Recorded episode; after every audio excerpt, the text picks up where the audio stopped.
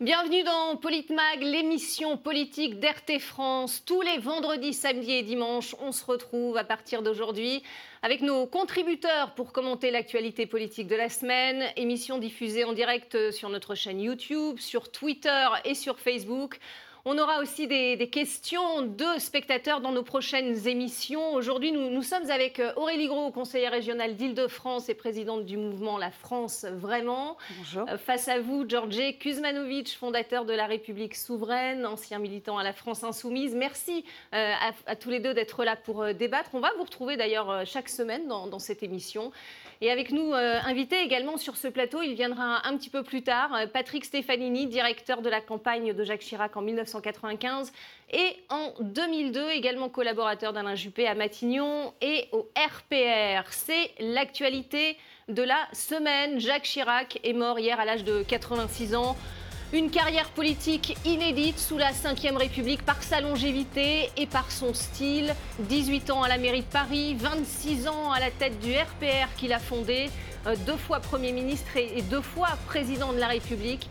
Euh, sa disparition marque-t-elle la fin du vieux monde? On en parle justement avec nos contributeurs. Aurélie Gros, Jacques Chirac est-il, selon vous, le dernier père de la nation? Alors vous avez dit la fin du, de, l'ancien monde et, je dirais que c'est peut-être le début du nouveau plutôt que l'ancien. Voilà. Euh, Jacques Chirac, je crois qu'aujourd'hui, bah, c'est un peu la même chose, sauf qu'il a peut-être été aussi un peu le précurseur du nouveau monde. Donc euh, clairement, aujourd'hui, je crois qu'on est tous un petit peu orphelins puisqu'il a quand même euh, été les Français lui ont donné la plus grande chose qu'on peut avoir. Il a, été à la fonction suprême. Et, euh, quand on voit le nombre de décisions qu'il a pu prendre, les décisions importantes telles que euh, l'IVG, telles que la loi sur le handicap, euh, telles que son positionnement sur l'environnement et sur le climat, je crois que ça montre bien que les politiques souvent euh, réagissent avec euh, passion, avec conviction, euh, vont, contre des fois leur parti politique. et on leur reconnaît une grandeur bien plus tard. Et je crois que c'est le cas de Jacques Chirac. Voilà. Georgi Kuzmanovic, est-ce que c'est votre avis Est-ce que c'est la fin de l'ancien monde avec Jacques Chirac, une façon de gouverner qui aujourd'hui ne serait plus possible? Bon, bah d'abord, un président est mort et on est un peu dans une période de deuil. de deuil. Il y a un deuil national lundi. C'est un petit peu le roi est mort, vive le roi. Euh, ce qui rend les critiques difficiles et c'est plutôt les éloges euh, bah, positifs. On peut faire le bilan. Hein, euh, oui, on fera, je pense qu'on fera le bilan. maintenant, est-ce que c'est l'ancien monde qui, meurt? Je ne sais pas. Si, si, on regarde ce qui se passe actuellement en politique concernant les affaires, y compris de ceux ah, il y a beaucoup, on va en parler effectivement. Voilà, de ceux de la, je pense à la République en marche, qui, qui se posent en représentant d'un nouveau monde, une nouvelle manière de faire la politique. Les dernières affaires font beaucoup, beaucoup penser à l'ancien. Et puis cette manière de, parfois, euh, qui était très ambivalente chez, Jacques Chirac, de représenter la France bien mieux que ne, l'ont fait les trois présidents qui ont suivi, euh, qui visiblement a peut-être plus même aimé la France que les trois présidents euh, qui, qui l'ont suivi. Il l'a dit d'ailleurs. Cette ambivalence d'avoir voulu défendre et parfois, il l'a fait de manière magistrale, comme euh, en 2003. pour moi et pour beaucoup, c'est. c'est ce qui restera, la guerre, ce qui restera, à la guerre en Irak. Avec le temps qui passe.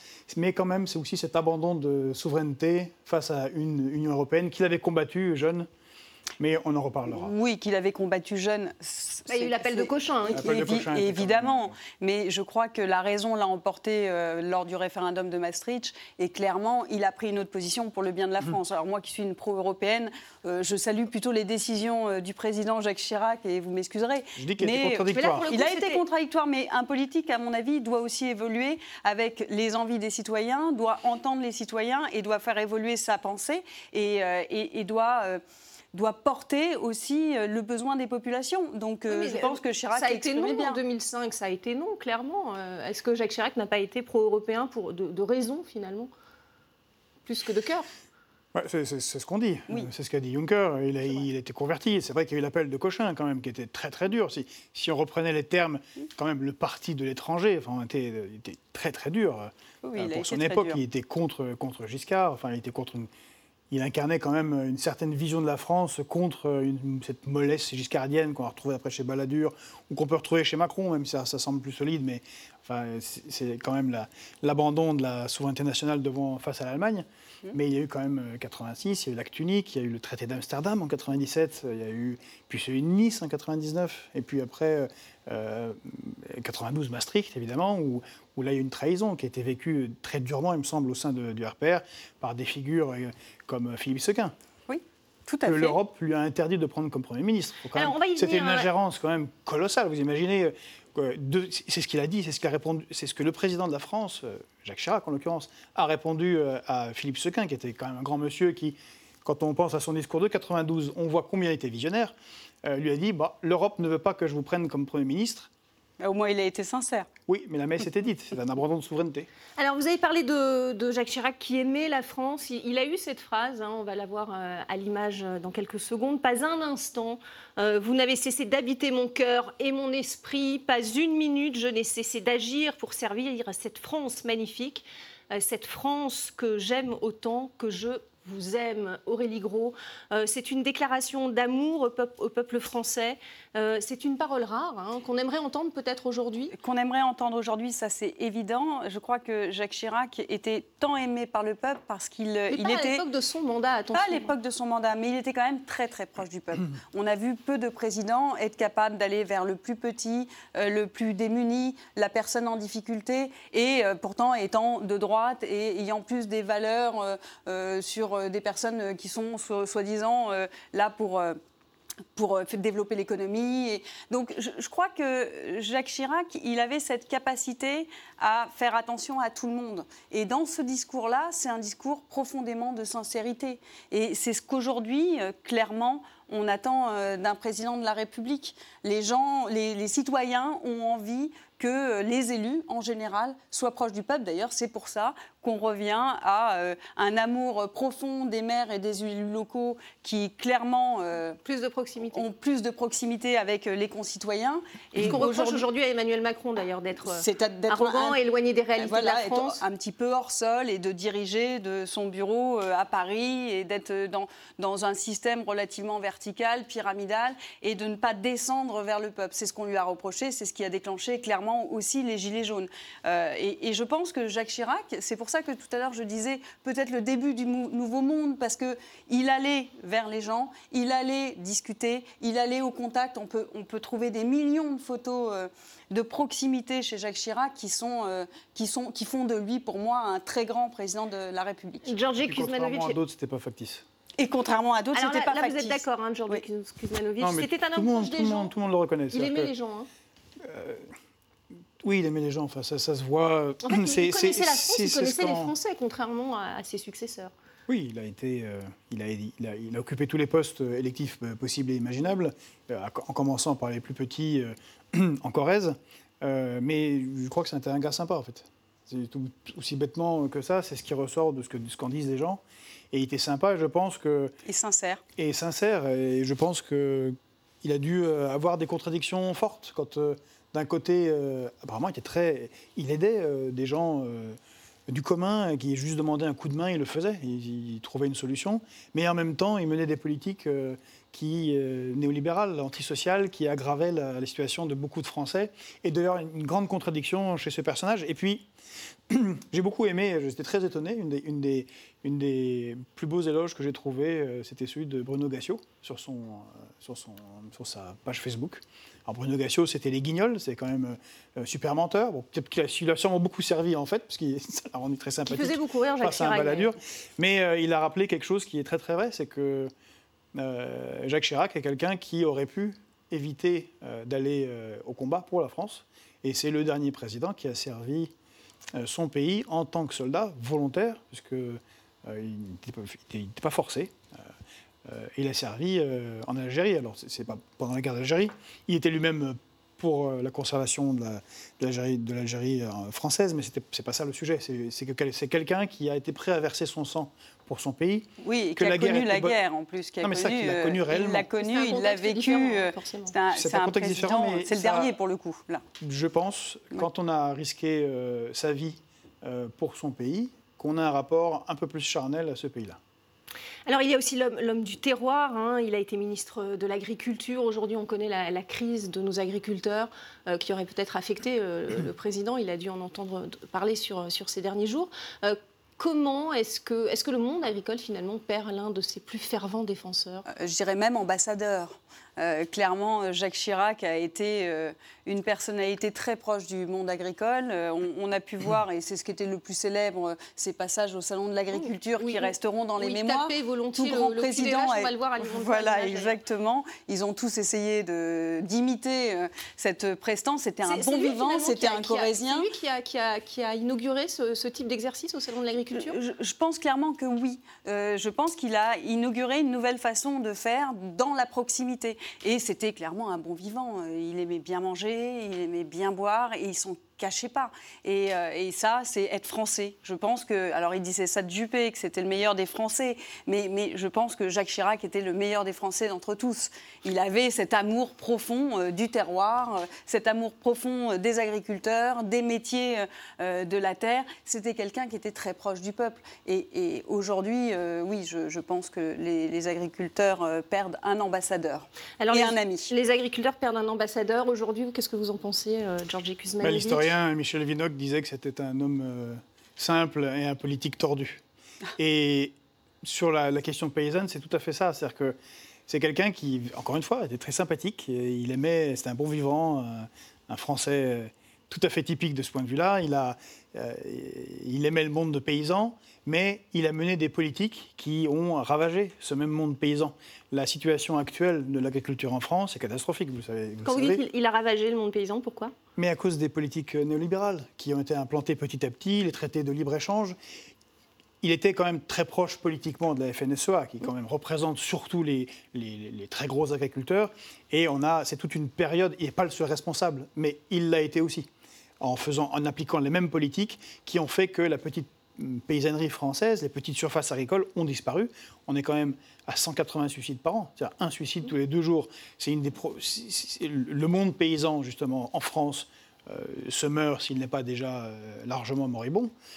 Et même la FNSEA, maintenant avec le CETA, qui qu'a validé euh, Macron, qui, qui, avait été négocié par d'autres avant, euh, qui est le prolongement de ces politiques-là. Même maintenant, la FNSEA se dit que ce n'est pas possible parce que là, ils se retrouvent face à encore plus gros qu'eux. Donc certains gros céréaliers ont mangé les petits et là, ils se retrouvent face aux sans protection aucune, l'État n'a plus le droit de les aider. Et c'est ça un peu cette contradiction, euh, je trouve, de la politique de Jacques Chirac, qui est bien dommage et qui euh, n'a pas servi en définitive euh, le monde agricole. Alors cette proximité, en tout cas, paraît plus importante aux yeux des Français que son bilan économique, finalement. c'est un style qui, qui, contraste avec celui d'Emmanuel Macron. finalement, les Français, ils veulent quoi? Un leader, sans pour autant un leader qui agisse? Alors je pense que les, Français veulent effectivement un leader. Les Français ont toujours voulu avoir un leader euh, dans tous nos présidents de la République. D'ailleurs, celui qui est le moins bien passé, c'est plutôt François Hollande, parce qu'il avait euh, ce problème euh, de, de positionnement, de légitimité, peut-être, et, même d'image, hein, clairement. il avait un problème de stature si je puis me permettre, hein, sans dénigrer bien, bien au contraire euh, François Hollande, qui reste un président de la République. Donc, euh, euh, les Français veulent une personnalité qui soit proche d'eux, qui les comprenne. moi, je, ne cesse de répéter, et c'est dans ce sens que, j'ai monté mon mouvement La France Vraiment sur la concertation, c'est de retrouver à l'heure des réseaux sociaux, à l'heure de, de l'Internet, où on a vu d'ailleurs le démarrage euh, sous Jacques Chirac. Hein, mm. Clairement, il a vu démarrer Internet. Il n'a pas subi les réseaux sociaux. Hein. Mais il n'a pas subi les réseaux sociaux. Ça aurait peut-être été différent. Ça aurait sûrement été différent. mais aujourd'hui, clairement, notre monde change, donc la façon de faire de la politique change.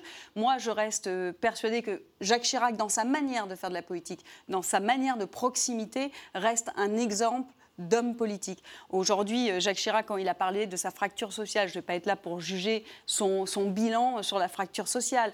Peut-être qu'il a eu des bonnes, euh, des bonnes choses, des mauvaises choses. C'est le président en avoir parlé aussi. Mais c'est le premier président et, clairement, il a été euh, en avance sur les autres, même si certains diront que c'était électoraliste.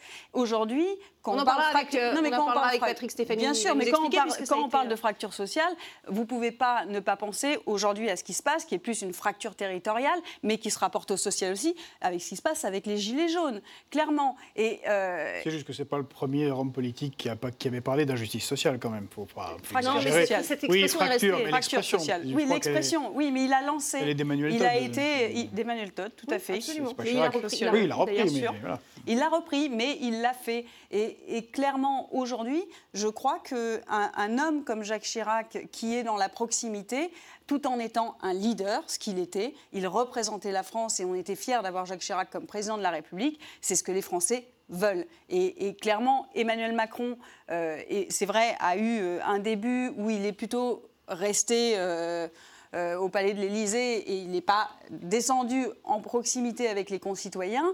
Aujourd'hui, je pense qu'il se rend compte qu'il a ce besoin de proximité. Alors, je ne sais pas pourquoi il a eu cette réaction-là, puisque c'est quand même lui qui a lancé ça, la grande marche, aller vers les concitoyens, c'est lui qui l'a lancé. Cet appétit de la concertation, c'est Emmanuel Macron qui l'a lancé. Et aujourd'hui, je pense qu'il est en train de, de revoir aussi sa copie.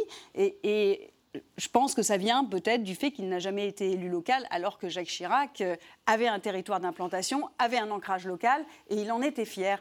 Non, Emmanuel Macron n'a jamais été élu local. Je suis, je suis- voilà. d'accord. Je suis d'accord avec, ce que vous venez- avec ce que vous venez de dire sur Jacques Chirac, pas sur Macron. La Ah, il a- il a concertation, la concert- non, non, Ah la oui. concertation euh, n'est pas le fait de Macron, hein, elle est le fait des gilets jaunes. Il n'y aurait jamais eu de gilets jaunes, il n'y aurait jamais eu de concertation, mais jamais. La, la grande vrai qu'il a marche. été un peu obligé de, de Il a été renouer avec forcé. les Français. Je vous rappelle quand Oui, est-ce il que a ça été arrive. forcé, je suis bien C'est décembre, janvier. Il écrit une lettre aux Français où d'ailleurs il annonce déjà qu'il ne va rien changer, mais qu'il va les rencontrer et qu'il va faire un show. C'est écrit dans la lettre. C'est assez sûr, bien sûr, fantastique. bien sûr. D'abord, ce n'est pas une réelle concertation, mais il n'aurait jamais eu cette concertation qui l'ont bien la, servi la grande sans les marche gilets jaunes. était une concertation. La grande marche pendant, avant la campagne présidentielle, sa manière de faire sa campagne présidentielle, le programme qui, a- qui allait être construit par les citoyens était, alors c'est peut-être une technique, Oui, c'est Très comme le bien, reste, il en mais donne ça l'impression. restait, mais il donnait l'impression d'une concertation, tout le monde allait être entendu, Oui, mais vous ce n'était alliez pas le cas au début de son mandat. Georges Kuzmanovic a raison. Il, il a, a il a plutôt donné une impulsion à l'Assemblée qui devait être tenue de façon assez sûr, rigide. hein. Bien sûr, c'est bien pour ça que je dis, une fois élu, il a changé son braquet. Ce qui est, à mon sens, euh, totalement euh, dommage. Et je ne vais pas dire le contraire. Moi, j'ai- monté cette association de concertation il y a trois ans, donc bien avant les Bien Gilets avant jaunes. le grand débat et- national. Et, bien avant le grand débat national. Donc euh, je crois qu'aujourd'hui, en tout cas, c'est une nécessité. Et à sa manière, Jacques Chirac faisait de la concertation. Il a déclaré sa, sa candidature à la Bah, présidence de la République en allait à l'en- 95 à la Voie du Nord, dans un, dans un hangar. Bon, je veux dire, c'était pas euh, comme euh, d'ailleurs euh, euh, Balladur Il avait dans, déjà été candidat quelques fois. Bien sûr, bien sûr, mais c'était une manière de faire. On ne peut pas enlever la manière à l'homme. je- Voilà. Voilà, et c'est ma question aussi. C'est aussi l'homme hein, qui fait, euh, qui fait l'incarnation et, et l'incarnation de ce pouvoir. Jacques Chirac est radicalement différent euh, de, par son âge aussi d'E- d'Emmanuel Macron. Euh, euh, Jacques Chirac était profondément un homme simple qui aimait euh, la bonne chair, euh, la corona, les, les dessins, euh, les, bandes dessinées. C'est ce qui le rendait proche des Français, c'est sa simplicité finalement. Oui, c'est ce que je disais. Et apparemment, c'était même ses ennemis politiques ont dit que c'est quelqu'un de sympathique. Et donc, il avait ce côté sympa, du gars sympa. même si on est adversaire politique, on se retrouve à un dîner avec lui s'il n'y a pas d'enjeu et de caméra. Euh, les choses se, se passaient bien dans la relation, dans la relation humaine. Euh, Même mais pendant la cohabitation, on remarque entre Jospin et lui On pendant voit un images, certain il- temps. regardez, il est dans la Il foule. y avait un côté très Il sympathique. n'y a pas de service que- d'ordre autour de lui, enfin en tout cas il est très peu apparent. Il allait vraiment au contact, ce qui, ce qui n'est plus possible aujourd'hui, vous pensez Ou c'est une ça question de gens, volonté Ça dépend des gens. Mais s'il y a un changement avec l'ancien, Nicolas Sarkozy n'était pas du tout pour le coup. Oui, mais s'il y a un changement avec l'ancien monde, vous l'avez évoqué, c'est sur les réseaux sociaux. Je ne sais pas si ce caractère-là, avec les, les- les phrases, il avait un sens de la, de la tournure, qui était des, des phrases qui étaient euh, très français, on va dire. Euh, je ne sais pas, avec des gens qui filment, qui enregistrent tout le temps, si euh, il aurait pu Ah, faire la carrière. de, de Jacques Chirac, vous voulez dire? Oui, la manière d'être. Enfin bon, oui, c'est, c'est- Oui, c'est- il avait, de il ce avait un, point certain, un certain sens de l'humour, effectivement. Sens de l'humour, un rapport entre l'homme et la femme, le, enfin bon, qui n'est pas exactement euh, ce qui est toléré actuellement. aussi, voilà. Ah, On- maintenant, on parle d'une une personnalité politique doit se tenir euh, en permanence. Il y a n'importe où, il y a un risque que quelqu'un filme, et ça, ça contraint et ça rend les, les choses un peu plus froides. Alors, il y a une phrase. Hein, on et contrôlé. Oui, je suis bien d'accord. Ça manque de sincérité. Euh, c'est vrai qu'aujourd'hui, un homme politique, où qu'il aille, euh, il peut est être surveillé. filmé, surveillé. On peut...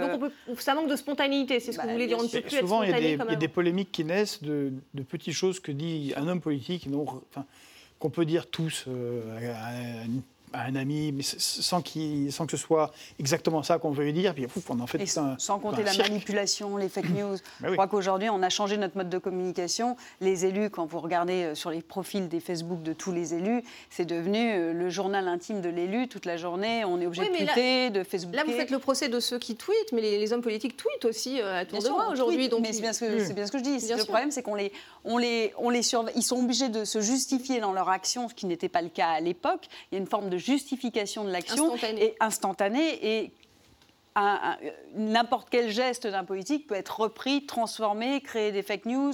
Voilà, la communication va beaucoup plus vite, donc la manière de faire de la politique change et c'est pour ça que je pense que revenir à une forme de sincérité peut être bénéfique pour le pays. Alors, on va regarder cette, euh, phrase aussi de, Jacques Chirac. C'était pendant le, débat pour l'élection présidentielle en mai 95. Il y a deux France. C'est vrai qu'il y a de plus en plus de Français euh, qui sont au bord de la route et qu'on est obligé d'assister et euh, que l'autre France, elle, est de plus en plus taxée pour permettre justement d'aider les premiers. Georgi Kuzmanovic, on a l'impression d'une phrase qui est vraiment d'actualité. Oui, ça n'a pas beaucoup changé, en fait. C'est bien le souci, c'est que euh, c'est son, son, son mon ennemi à la finance de, ce temps-là et, de, Jacques Chirac. Le problème, c'est que il l'avait fait avant. Euh, je reviens tout petit peu avant, en 95. Quand, en 86, il est Premier ministre. Il mène euh, des politiques réellement néolibérales, qui soi-disant pour réduire le chômage. D'ailleurs, encore plus intéressant, c'est qu'avant en 67. Il était secrétaire d'État à l'emploi. Et c'est lui qui a créé la NPE. E. Et eh ben, en 86, après deux ans de politique néolibérale, on a plus de 100 000 euh, chômeurs. c'est un de ses grands regrets, il l'a dit. Hein, oui, mais c'est pas lui qui l'a. Oui, mais il peut pas le réduire. Encore une fois, c'est pas lié à la personne, qu'il soit sympathique ou pas sympathique. C'est une, une, question d'une politique globale qui est menée et qui est de moins en moins française. De plus en plus euh, dictée par des traités euh, néolibéraux qui nous lient, les traités de libre-échange, les accords passés avec l'Union européenne qu'il a fait lui-même. Et on voit bien que ça n'a pas marché. Donc mais évidemment, il veut se faire élire. C'est comme François Hollande, il est devant, euh, devant le peuple, il est bien obligé de dire qu'il va s'occuper. Et je pense qu'il le. Oui, tous les politiques le font. oui, mais il le sentait réellement, lui. Encore une fois, ah je, pense, qu'il le sentait réellement. Il avait une vraie volonté d'aider euh, la personne dans le besoin. Il, avait une, une volonté. D'ailleurs, ça se rapproche du gaullisme. Oui, mais encore une fois, une fois élu, euh, ce sont des politiques néolibérales qui sont mises en place en, en France. Et l'aggravation euh, de l'abandon de souveraineté, euh, encore une fois, 97 euh, à Amsterdam, 99 Nice, qui prépare, qui prépare le TCE. Mhm. et ça ne peut conduire qu'à plus de misère, puisque c'est ce qui s'est passé. C'est ce qui se passe depuis 35 ans, 36 ans, depuis 83. il a été un des, un des hommes politiques qui, en France, a mis en place ces politiques néolibérales euh, et cette adéquation à l'Union européenne. Ce que, ce que, la France aurait fait seule, euh, sans rentrer en Europe, euh, sans participer à l'Europe. Je, voilà, je pense qu'un pays isolé qui ferme ses frontières n'a aucun avenir, même pour sa jeunesse. Mais vous savez, quand il, ça est arrivé déjà une fois dans l'histoire de France, en 1789, la France était seule face à l'ensemble de l'Europe, qui lui a envoyé toutes ses armées, et c'est elle qui a révolutionné le monde en proposant autre chose. et visiblement, ce monde-là, tel qu'il est, ne marche pas en France, ne marche pas en Pologne, ne marche pas en Allemagne. En Allemagne, ils ont plus de pauvres que, que, nous. Et maintenant, Merkel, euh, Madame Merkel et ceux qui vont le succéder craignent une, euh, que, leur, euh, que dans 10 ans, ils auront 24%, c'est un quart de leurs retraités qui seront sous le seuil de pauvreté ça ne marche nulle part, et encore moins dans les pays en voie de développement. Donc peut-être qu'il faudrait que la France ait le courage d'avoir, c'est dommage, ça aurait pu être Chirac, avoir un homme politique qui, qu'il en reste à, l'appel de Cochin et qui disent non, cette méthode ne marche pas, on fait autre chose. Alors ça, ce sera l'objet d'un autre débat, effectivement. Euh, mais, quand même, euh, ce que vous dites, euh, il y a une part de vérité. Est-ce que finalement, Jacques Chirac, on est évidemment dans l'hommage de, ce, président, mais ne porte-t-il pas une part de, responsabilité finalement dans, dans, la situation actuelle économique de la France? Personne n'a fait bouger les choses. Mais personne n'a fait bouger les choses, mais je vous dirais à ce moment-là, est-ce que François Mitterrand ne porte pas une responsabilité dans la situation économique de la ah, France actuellement? Et est-ce que Nicolas Sarkozy Bien sûr, mais on est là pour... Bien sûr, mais voilà, je crois qu'aujourd'hui, euh, il y a une responsabilité euh, euh, collective. Après, il y a des décisions qui sont prises, des, des, lignes politiques. Les Français élisent d'ailleurs des, représentants pour une ligne politique clairement, dire que Jacques Chirac est responsable, euh, ça, je ne le dirai jamais. Voilà. Ce sera, le mot de la fin. On va prendre euh, tout de suite euh, la direction d'une coupure pub. C'est la fin de cette première partie. On marque une courte pause et on reprend ce débat sur la mort de Jacques Chirac. Dans quelques instants, nous serons avec Patrick Stefanini, directeur de la campagne de Jacques Chirac en 95 et en 2002. À tout à l'heure. Restez avec nous.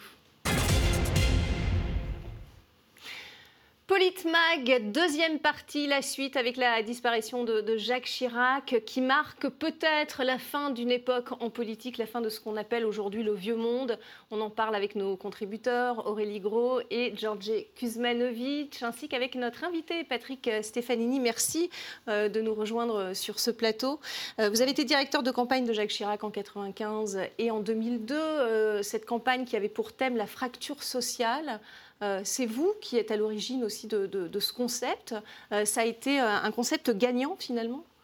Non, ce n'est pas moi qui suis à l'origine de ce concept. c'est Jacques Chirac. inspiré. Enfin, en tout cas, de faire la campagne sur ce thème. Inspiré notamment par Henri Guénaud. mais en effet, ça a été une carte maîtresse de Jacques Chirac dans cette campagne. Au fond, il avait deux atouts maîtres, Jacques Chirac, dans cette campagne, qui lui ont permis de gagner le, le duel avec Édouard Balladur au premier tour. Le premier atout, c'était l'appareil militant du RPR, que Jacques Chirac avait construit au fil des années, qu'il connaissait par cœur, euh, et sur lequel il s'est beaucoup appuyé. Et en effet, son second atout, ça a été euh, de sortir un peu des logiques traditionnelles, euh, en plaçant au centre du débat cette question de la fracture sociale.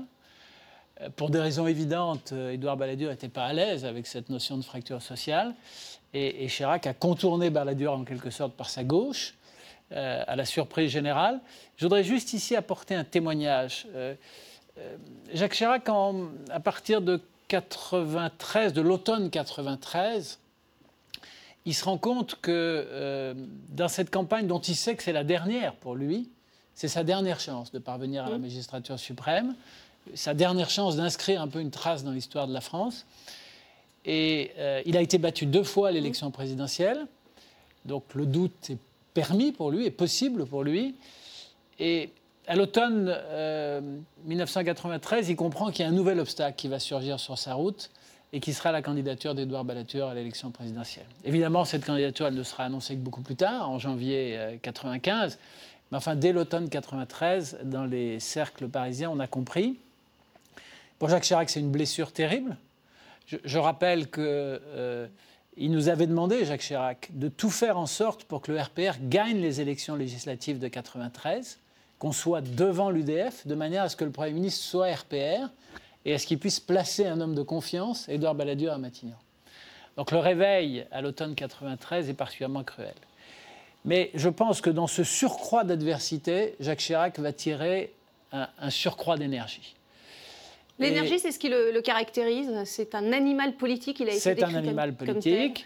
Euh, il a une énergie formidable. C'est comme ça qu'il a séduit beaucoup de Françaises et de Français. Moi, je, suis, je fais partie de cette génération qui est venue à la politique euh, au moment de la victoire de François Mitterrand, en réaction à cette victoire. Et celui qui incarnait à l'époque le, dynamisme, qui avait un côté bulldozer, qui incarnait parfaitement la droite, certaines formes de droite bonapartiste, euh, c'était Jacques Chirac. Donc en 95, la, bataille va être terrible. Et la fracture sociale est un atout maître pour, Jacques Chirac. Il y a d'autres atouts dans la campagne, il y a les pommes, euh, manger des pommes, etc. Mais enfin, sur le terrain des idées, bien sûr, c'est le, thème de la fracture sociale. Alors après, il y a eu 2002, également euh, gagnant cette fois. Euh, c'est vous qui lui annoncez que le second tour se fera face à Jean-Marie Le Pen. Oui, c'est vrai. C'est vrai. Et j'ai toujours été frappé. Nous, quand on a compris, on était très heureux. Ça voulait dire que euh, il n'y aurait pas de campagne de deuxième tour, que Chirac avait gagné le deuxième tour par avance. Euh, ça voulait dire aussi que ceux qui étaient euh, en train de construire l'UMP, c'est-à-dire le rassemblement des anciens partis, le RPR, le CDS, etc., les républicains indépendants, avaient gagné la partie, puisque la présence de Jean-Marie Le Pen au deuxième tour de la présidentielle voulait dire que les candidats du Front National pouvaient être au second tour des législatives. Et, en face de cette perspective, il fallait faire l'union de la droite et du centre dès le premier tour dans les circonscriptions. Donc nous étions très heureux. Et ce qui m'a frappé ce soir-là, c'est que Jacques Chirac, lui, il était au contraire empreint de gravité. Euh, nous, on était dans une espèce de joie politicienne, euh, compréhensible, naturelle, mais lui, il était dans la gravité présidentielle. Il, il, avait compris, je pense, ce que signifiait la présence de Jean-Marie Le Pen au second tour. Il avait vu que c'était quelque chose qui, qui risquait d'être durable dans la vie politique française. Et d'ailleurs, c'est le cas. Et c'est le cas. Et, et, que ça traduisait euh, des fractures, des difficultés, euh, et, et, quelque part euh, le risque d'une mise en péril de l'unité de, de, de, la société française. Pour le reste, la campagne de 2002 a été très différente de la campagne de 1995. En 1995, Chirac a fait campagne avec une énergie formidable sur un thème qu'il avait choisi, envers et contre tout, y compris envers, contre ses fidèles. Mais... Il n'était pas du tout convaincu par le thème de la fracture sociale. En 2002, c'est une campagne beaucoup plus difficile, avec deux adversaires qui ont cohabité ensemble pendant cinq ans. Euh, il y a un thème qui finit par émerger dans la campagne, c'est le thème de la sécurité, sur lequel évidemment euh, Jacques Chirac a meilleure presse euh, que, que, Lionel Jospin, qui s'était au fond assez largement, pour des raisons idéologiques, désintéressé de ce sujet et qui avait du mal à, à, faire face à une actualité qui a été très présente dans les dernières semaines de, la campagne. Et puis, et puis, un des éléments de la victoire de Jacques Chirac en 2002, c'est précisément cette alliance de la droite et du centre, euh, ce qui est devenu l'UMP, qu'on avait commencé à construire dès le lendemain des municipales de 2001. On a construit un mouvement qu'on a appelé l'Union en mouvement, tout le monde a oublié ce nom, mais c'était la préfiguration de l'UMP. Et j'ai la naïveté de penser que euh, le fait que Jacques Chirac ait réussi, dès le premier tour, à, à avoir avec lui euh, des hommes comme euh, Jean-Pierre Raffarin, Dominique Bussereau, Philippe Douste-Blazy, etc., eh bien, ça fait, les, ça fait les voix qui permettent d'être à 20%. Alors ça, c'était le, le, vieux monde, hein, pardonnez-moi, aujourd'hui, les républicains ouais. non, ne font plus, en tout cas, les, les scores euh, d'avant. Georges Kuzmanovic, euh, oui, là aussi, ça a évolué Non, mais pour revenir là-dessus, en 95, c'est une campagne formidable sur la fracture sociale. Et euh, immédiatement, une fois qu'il est élu, c'est ce qu'on se disait après, il trahit cette espérance populaire. Il a, fait, il a doublé Balladur à gauche, et en plus, avec cette formidable énergie, on a parlé de sa, mmh. sa capacité à, Enfin, nat naturel à aimer les Français face à un marquis de Versailles. Parce que Balladur, franchement, c'est catastrophique de, de, ce point de vue-là. C'est mon Dieu, il fait chaud dans le métro. Enfin, je pense que ça lui a fait perdre euh, les élections, entre autres. Oui, C'était terrifiant. Même euh, sa déclaration mais... de candidature, je pense, oui. était inappropriée euh, au moment. Par rapport, et alors, en tout cas, au l'image, c'est terrible. Hein. Et alors qu'il que a une cohabitation euh, après une dissolution quand même pas très maligne politiquement. Malencontreuse, on va dire. Malencontreuse, voilà pour le camp de la droite. Euh, et alors qu'il y a une co cohabitation, que la responsabilité des échecs euh, des politiques euh, incombe à, à M. Jospin, euh, il se retrouve euh, à avoir le plus mauvais score d'un président euh, qui, revient aux urnes. C'est 19,8. C'est un très mauvais résultat. Ça veut dire que, moi, je pense hein, qu'il avait trahi les attentes populaires. Et s'il est élu après, c'est vraiment un concours de circonstances tout à fait abracadabrantesque. C'est-à-dire qu'il se retrouve, pour reprendre sa terminologie, se retrouve dans une situation inespérée. Et comme vous l'avez dit... Enfin, je, je, je, je, nuance un petit peu. Finalement, les Français ont été les juges de cette cohabitation. Eh bien, ils ont, ils ont désigné comme vainqueur de la cohabitation Jacques Chirac. De justesse. Ah non, mais de et justesse, puis, oui, enfin, dites-le à Jospin. Ce qui est étonnant, c'est qu'il y a un second tour. Et là, ça renvoie à la, à la période où on est actuellement. Ouais. On a un second tour où il se retrouve face... Euh, vous avez dit qu'il a pris conscience de la situation. Ouais. Il se retrouve face à Jean-Marie Le Pen. Il y est élu avec 83% des voix. Ça, bien plus que, que M. Macron. Ça montre ce qui, que on est, que ce qui se passe dans le pays. Euh, et, et qu'est-ce qu'il en fait? Il aurait pu être le président au-delà, au-dessus. En plus, il avait, une cohabitation, il avait une cohabitation avec Mitterrand. Il, il sait bien qu'il n'a pas été élu sur son programme, il a été élu pour, euh, pour défendre une idée de la République euh, française. Et qu'est-ce qu'il fait? Eh ben, il, il, nomme Raffarin. Et il se referme sur votre clan. Sur, et, et c'est à nouveau des politiques très, très néolibérales, très pro-européennes. Et. Euh, et ça part en quenouille. Enfin, je veux dire, le, la, la, France, euh, les Français, le taux de chômage, bah, côté, tout ça ne s'arrête pas. Il attendez, attendez. Sur, un autre, sur un autre parti qui nomme un Premier ministre euh, à gauche, socialiste, et qui fasse du macronisme avant l'heure. En fait, c'est ça que vous dites. Mais non, mais ce que je veux dire, c'est que c'est comme Macron. Macron se fait... On, il, il est beaucoup aidé pour se retrouver dans une situation où Macron est élu au second tour face à, à, à Marine Le Pen qui représente le diable et le, le fascisme. Et euh, qu'est-ce qu'il fait derrière? Eh ben, Il fait une politique de, de, ah, Jean-Marie Le Pen.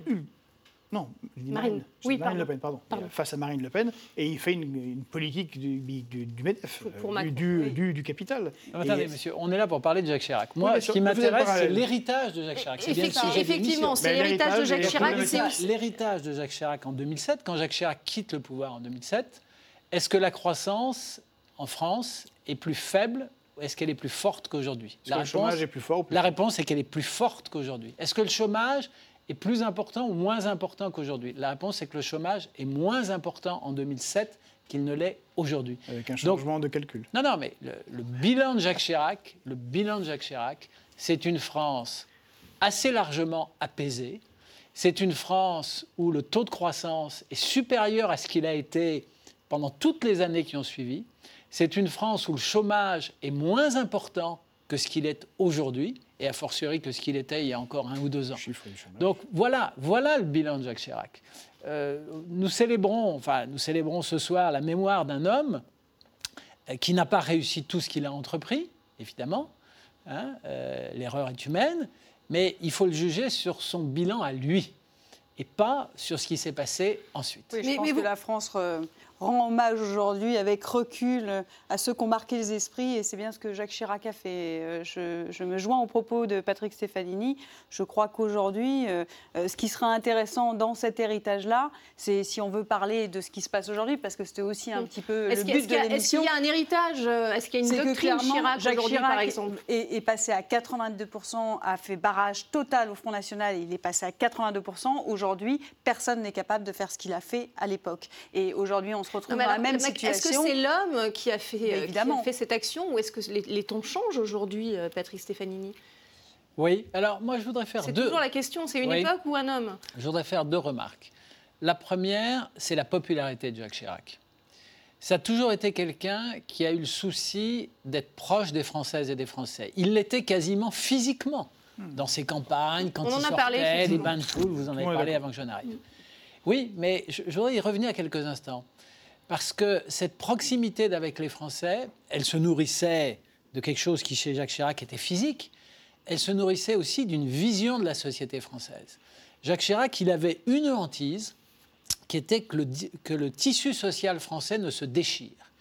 Alors, il a conduit des politiques qui n'étaient peut-être pas des politiques flamboyantes, qui n'étaient peut-être pas des politiques audacieuses, mais qui étaient guidées par un souci, faire en sorte que le corps social français ne se déchire pas, ne se divise pas. Il avait le souci des plus faibles.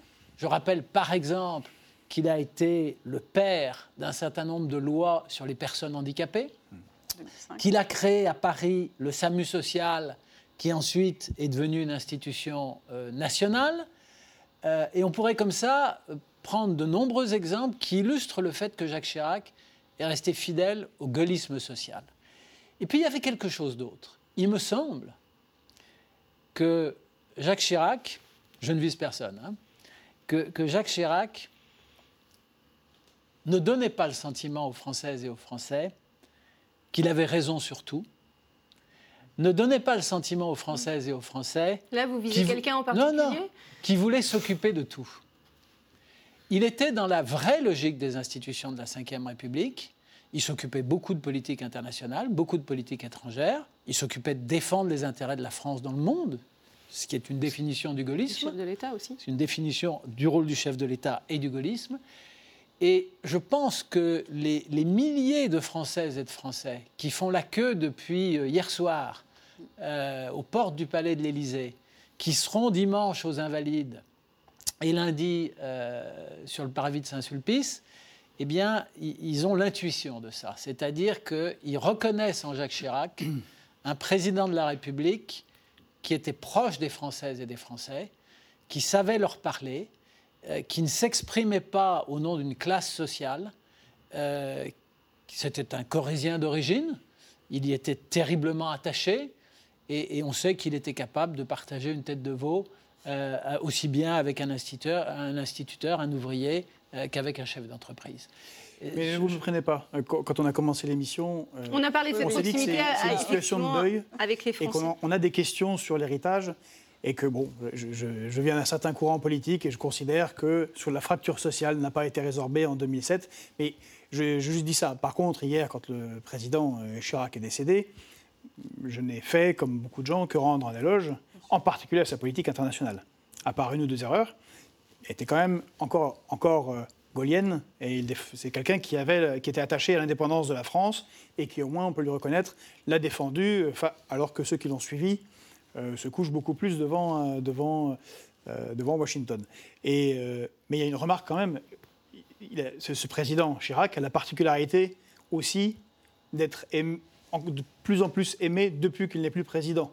Et c'est Comme tous les présidents. Hein. Oui. oui. mais c'est peut-être vraiment dû dans son cas. Euh, franchement, ceux qui l'ont suivi étaient, euh, en tout cas dans l'amour de la France et des Français, bien inférieurs à ce qu'il était. Alors, vous, vous parliez finalement de, la, de, la, hauteur de la fonction présidentielle nécessaire à, mhm. l'exercice hein, de, de, cette fonction présidentielle. Euh, vous pensez que ça se perd aujourd'hui? Je, je, pense que Jacques Chirac était fidèle à l'esprit des institutions de la Ve République. Le président de la République doit s'occuper de l'essentiel. Il doit rendre les arbitrages fondamentaux. Il essaie ses mais, premiers ministres gouverner mais, il a un Premier ministre. Euh, et ce Premier ministre est en charge du quotidien, en charge d'un certain nombre de décisions qui intéressent la vie quotidienne des Françaises et des Français. Et, le président de la République ne doit pas s'en occuper. Je pense que Jacques Chirac est resté fidèle à ce, à ce modèle, qui est le modèle de la Ve République. Et, et je ne suis pas certain que ce soit le cas de ses successeurs. Alors, on en vient à cette question. Quel est l'héritage fondamentalement, Aurélie Gros, de, euh, de Jacques Chirac Est-ce qu'on peut parler d'une doctrine, d'une philosophie, Jacques Chirac, qui a été peut-être effacée par le sarkozysme euh, après, en, 2007 Alors, une philosophie, Jacques Chirac, ça c'est évident. Moi, moi j'ai été marquée pour, euh, pour faire un comparatif, parce que nous ne sommes pas forcément de la même génération. Moi, mon premier vote, a été aux élections présidentielles de 2002, où évidemment euh, j'ai voté, je peux le dire, euh, Jacques Chirac, ce n'est un secret à mon avis pour personne, et j'ai été marquée euh, pendant mon enfance par cette, cette façon de faire de la politique, notamment parce que j'ai un grand-père qui est encore vivant aujourd'hui, qui était à son cabinet à la mairie de Paris et qui le connaissait pour le coup plutôt bien, donc qui nous en parlait dans sa manière de faire de la politique, et moi j'ai été marquée par ça. Donc effectivement, la perte d'un homme comme Jacques Chirac est pour moi la perte d'une façon de faire la politique, euh, d'une vision, euh, d'un grand humaniste. Euh, pour moi, voilà, c'est une personnalité qui, qui m'a donné envie de faire de la politique. Donc, et je pense que pour beaucoup de Français, c'est cette perte-là aujourd'hui. Donc oui, c'est un homme qui a donné envie à beaucoup de jeunes de s'engager en politique, qui a eu une vision et des convictions, qui des fois a fait passer ses convictions avant son parti politique. Il a changé d'avis, il a été au contact, il a été dans la proximité et il a été visionnaire, parce qu'on n'en a pas parlé, mais euh, sur euh, le climat. Euh, on va en parler justement. On va en parler. C'était le passage. la maison brûle. La, maison, brûle. Regardez, on va l'afficher à l'écran justement cette phrase. La maison brûle et on regarde ailleurs. C'était à, Johannesburg lors du, sommet sur le climat en Afrique du Sud justement une phrase évidemment qui est très commentée aujourd'hui, qui a été reprise d'ailleurs par Emmanuel Macron. Vu ce qui se passe en, en Mais, sur ce, point-là aussi, j'ai l'impression que personne ne bouge hein, sur l'écologie ah bah, personne ne bouge.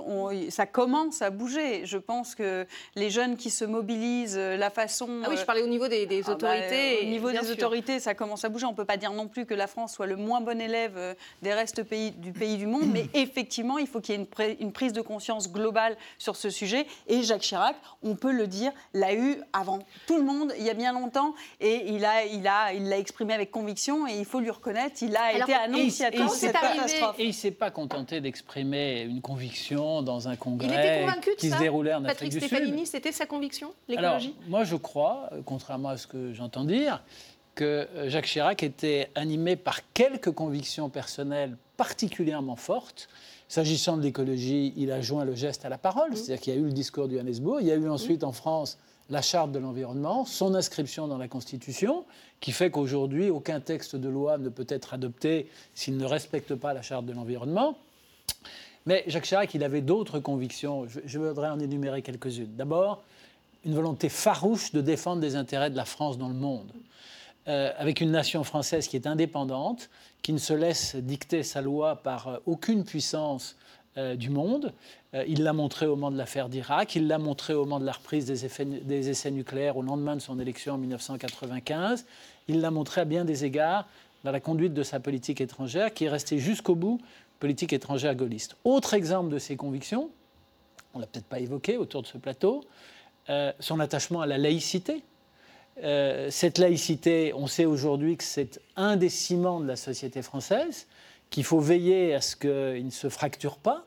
Eh bien, Jacques Chirac en a été un des acteurs majeurs, notamment quand il a fait adopter euh, la loi sur le, sur le voile à l'école. Voilà une autre conviction forte de Jacques Chirac. J'ai déjà évoqué sa conviction sur les problèmes sociaux, sa dimension de, de, de gaulliste social. Il avait aussi des convictions sur l'Europe. Alors là aussi, on entend dire que c'était un opportuniste mm. absolu, qu'il avait changé d'avis, l'appel de Il nous reste une minute. Ben, je vais vite. L'appel de Cochin, Maastricht, Jacques Chirac, il est resté jusqu'au bout fidèle à ce qui était la ligne directrice du général de Gaulle. Le général de Gaulle, en 1958, il engage la France dans la voie de la construction européenne et en même temps, il est particulièrement attentif à ce que la France ne se laisse pas marcher sur les pieds. Et eh ben, c'est la définition du gaullisme. C'est la définition de l'action de Jacques Chirac. Merci beaucoup Patrick Stefanini. On va passer au coup de gueule euh, ou au coup de cœur de la semaine. On commence par euh, vous Aurélie Gros. Vous avez choisi la, condamnation mercredi euh, d'un conducteur de camionnette qui a renversé un maire dans l'Essonne. Et oui, puisqu'on n'en a pas beaucoup parlé et c'est n'est pas la première fois que ça arrive. Et aujourd'hui, clairement, la place je, trouve qu'il y a vraiment une perte des valeurs en France et notamment au niveau de nos élus. Et ce maire qui est un maire de l'Essonne, Fabien Kess, que je salue particulièrement, puisque vous le savez, je suis élu de l'Essonne, s'est fait renverser dans les mêmes conditions Cassigne. Cassigne. Sauf que là, le maire est mort. Et, là, le maire est mort, effectivement. C'est vrai qu'on en a moins parlé parce qu'il n'a juste été que blessé.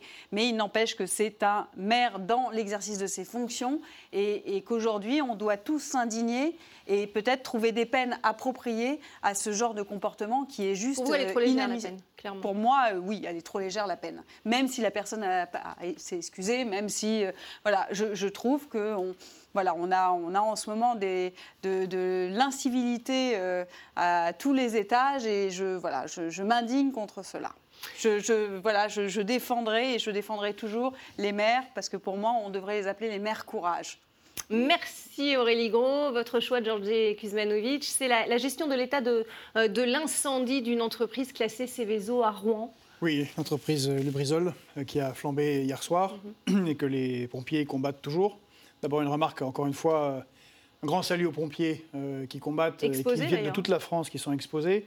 On se souvient d'eux quand, quand ils sont dans cette situation, mais on oublie que, encore une fois, des politiques visant à respecter euh, des critères de convergence européens conduisent à ne pas avoir assez de pompiers en France, il en manque 7000, et qu'on ferme des casernes.